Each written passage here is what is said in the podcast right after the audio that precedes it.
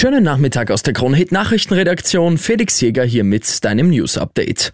Es ist also fix, der ehemalige BZÖ-Chef will in die Hofburg. Politblogger Gerald Groß hat heute Vormittag über Facebook seine Kandidatur für die Bundespräsidentenwahl im Herbst bekannt gegeben. Sein Slogan Make Austria Groß Again. Dafür benötigte er aber zunächst 6000 Unterschriften, um überhaupt antreten zu können. Groß sagte in seiner Videobotschaft. Ich stehe an Ihrer Seite und nicht an der Seite der Parteien und der Regierung. Ich will Ihr Vertreter sein und nicht der Lobbyist Brüssels. Ich bin das Sprachrohr einer Mehrheit der Österreicher und nicht das einer Minderheit der Meinungsmacher.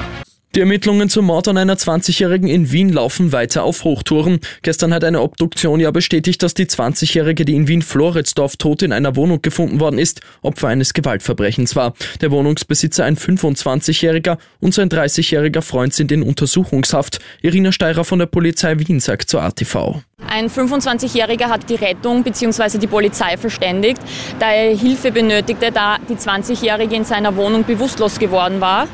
Die Beamten sind dann vor Ort eingetroffen und konnten hier leider nur mehr die Leiche der Frau vorfinden. Bisher zeigen sich die beiden tatverdächtigen Männer nicht geständig. Inmitten der Krisenzeiten gibt es zumindest gute Nachrichten vom österreichischen Arbeitsmarkt, denn die Zahl der Arbeitslosen ist nun unter die 300.000er Marke gerutscht. Aktuell sind genau 298.483 Menschen als arbeitslos oder in Schulung gemeldet, sagt Arbeitsminister Martin Kocher. Das ist die geringste Zahl von Arbeitssuchenden in Österreich seit dem Juni 2012 und wir haben im Vergleich zur Vorwoche wieder einen Rückgang erlebt bei der Arbeitslosigkeit. Das heißt, trotz der Unsicherheit, trotz der Schwierigkeit ist der Arbeitsmarkt Markt robust, äh, stabil und wir erleben weiterhin eine äh, positive äh, Entwicklung. Und auch Freizeitparks bekommen den Personalmangel jetzt zu spüren. So hat der Deutsche Europapark bekannt gegeben, dass es diesen Sommer täglich eine Besucherobergrenze geben wird. Nach 30.000 Besuchern ist Schluss. Wer danach kommt, wird nicht mehr reingelassen.